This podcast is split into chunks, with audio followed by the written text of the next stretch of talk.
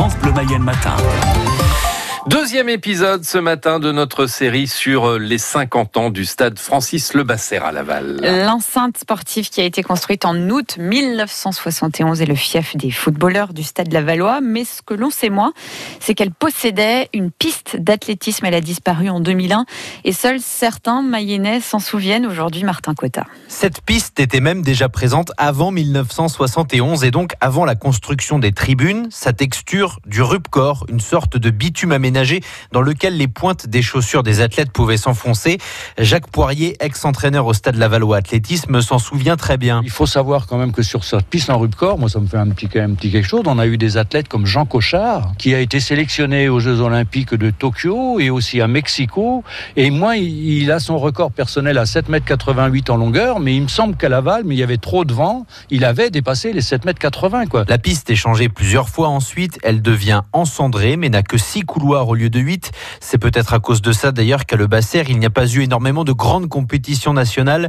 Il faut attendre le début des années 90. Pour ça d'ailleurs, Didier Bernard, entraîneur au Stade Lavallois à cette époque, se souvient de deux grands athlètes à Le Basser. Jean-Louis Prianon avait été donc avait été, de nombreux soins internationaux, dont une quatrième place au jeu, au jeu de Séoul en 1988 sur le 10 000 mètres. Et sinon, Marie, Marie Zévan GP, la meilleure sauteuse en hauteur euh, française pendant de longues années, qui, était, qui à l'époque était recordman de France. Mais au début des années 2000, c'est le point de rupture. La section foot du Stade Lavallois obtient de la part de la mairie le transfert de la piste d'athlétisme à l'Aubépin juste à côté. Une idée qui aurait plu en son temps au président Henri Bisson, qui avait toujours milité pour que cette piste disparaisse, de faire de Le Basser un stade à l'anglaise, en fait, où les supporters sont près des joueurs. Il y a eu donc de grosses tensions entre les athlètes et les footballeurs se souvient Jacques Poirier. C'était de l'anti-foot, quoi ces footballeurs, euh, ils nous cassent les pieds, ils sont payés, il y en a que pour eux.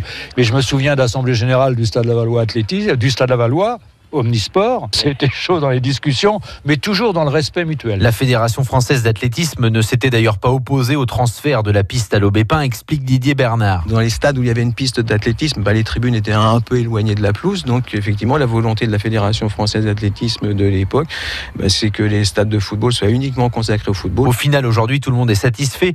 À l'Aubépin, le stade Lavallois Athlétisme bénéficie d'une belle piste et d'une zone du lancer pour le marteau.